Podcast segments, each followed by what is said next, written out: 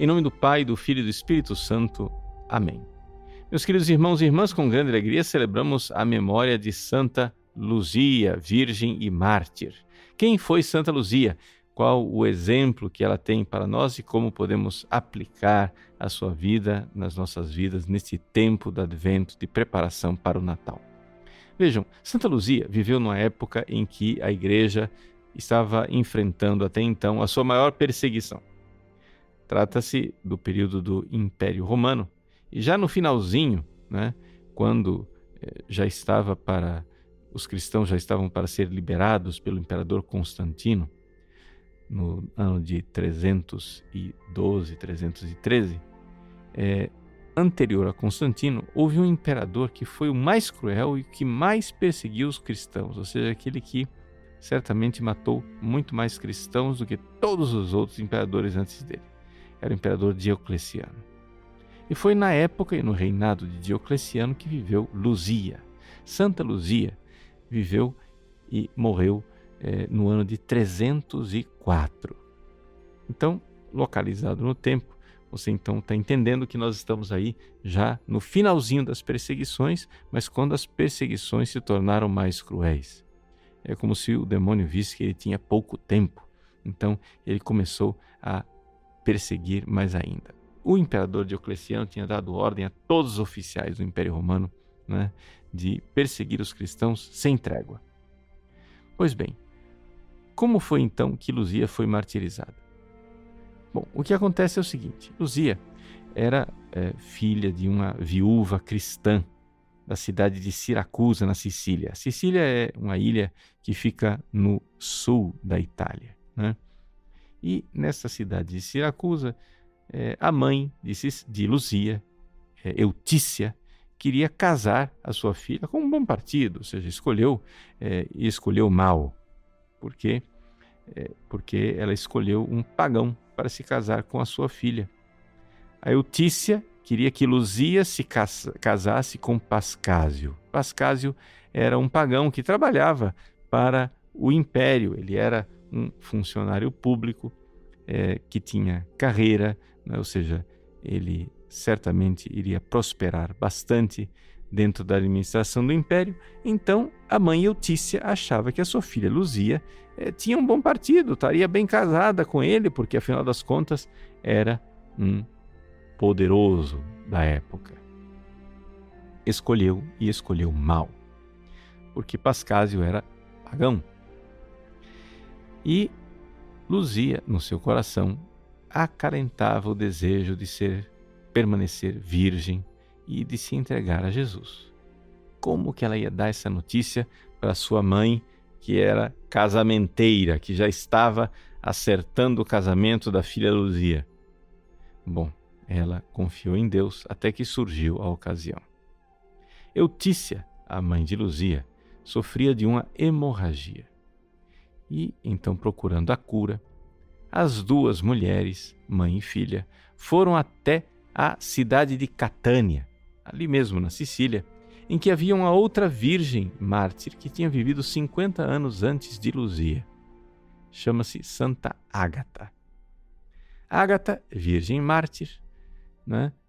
estava enterrada e fazia é, muitos milagres. Elas foram lá em peregrinação querendo né, é, participar da missa no local em que Santa Ágata estava sepultada. Quando elas chegaram na missa, para surpresa delas, o evangelho que estava sendo lido era o evangelho em que Jesus cura a mulher que sofria de hemorragia, que é exatamente a doença da mãe de Luzia. Né? As duas ficaram extremamente comovidas ao saber é, que Deus estava ouvindo as suas orações. Imagina só que coincidência né? que elas foram lá para pedir a cura do fluxo hemorrágico da Eutícia e o evangelho, assim que elas entraram na igreja, era o evangelho da mulher hemorroísa que foi curada por Jesus. As duas cheias de devoção continuaram ali rezando até que a Luzia, cansada de viagem, né, dormiu. E dormindo, ela teve um sonho. Nesse sonho aparecia Santa Ágata dizendo para ela que ela não precisava pedir a intercessão de Ágata, porque ela mesma, pelos seus méritos, pela sua própria santidade, poderia alcançar de Deus o milagre da cura da sua mãe. Quando ela acordou, ela estava certa de que a mãe seria curada.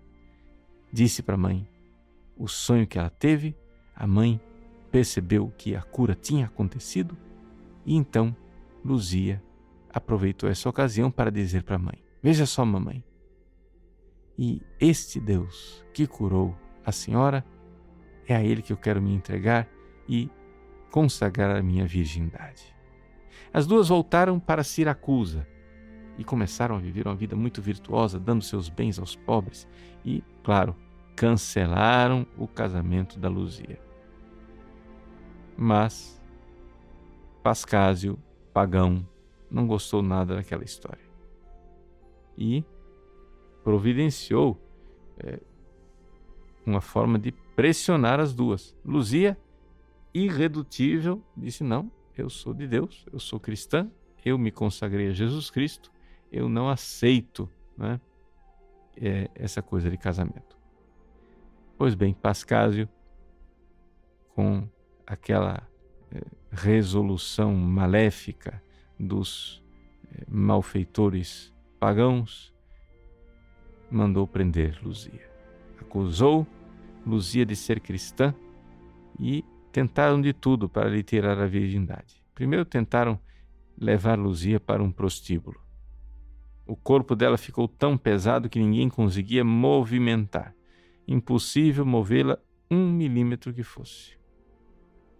E, e foi nesta situação que eles então mandaram juntar lenha para conseguir matar Luzia, queimada como mártir. Pois bem, esta é a história de amor da Virgem Luzia, o quanto ela amou Jesus e quis preservar né, o seu corpo e a sua alma para nosso Senhor. O que é que nós podemos aprender desta vida, dessa santa mártir e o que é que isso tem a ver com o Natal? Bom, em primeiríssimo lugar, vamos nos recordar que o próprio nome de Luzia tem a palavra luz.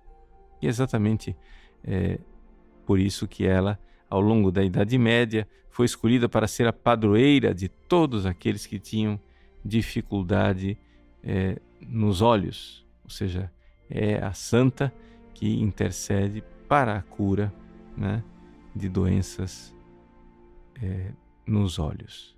Pois bem, por causa dessa palavra luz. E o Natal é uma festa de luz.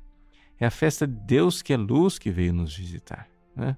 O sol nascente, luz do alto, para os que jazem nas trevas. Luzia, então, em primeiro lugar, nos recorda dessa vinda desse Senhor que é luz para os nossos olhos. E ele vem, e ele vem como esposo. A virgindade de Luzia nos recorda né, que ela queria somente ter um único esposo, que era Jesus. E Jesus vem no Natal como esposo, vem para a esposa, para se unir a nós, para se entregar, para dar o seu corpo na cruz, como esposo que dá o corpo para a esposa, para nos unirmos a Ele e alcançarmos a felicidade do céu. Mas para que isso aconteça, nós precisamos pedir a Deus as virtudes a doação, a entrega, a generosidade, como estava no coração de Santa Luzia. Né? Precisamos verdadeiramente ver e enxergar em Jesus nosso único amor, nossa única consolação. Então, que Santa Luzia interceda no céu por nós, para que nós amemos a Jesus né, até o extremo, até o extremo da doação e do martírio, se necessário for, porque a esposa não pode ir senão onde vai o seu esposo. Como Cristo nos amou e se entregou por nós na cruz, também nós o amemos e entreguemos-nos por Ele na cruz do nosso dia a dia. Que Deus abençoe você. Em nome do Pai, e do Filho e do Espírito Santo. Amém.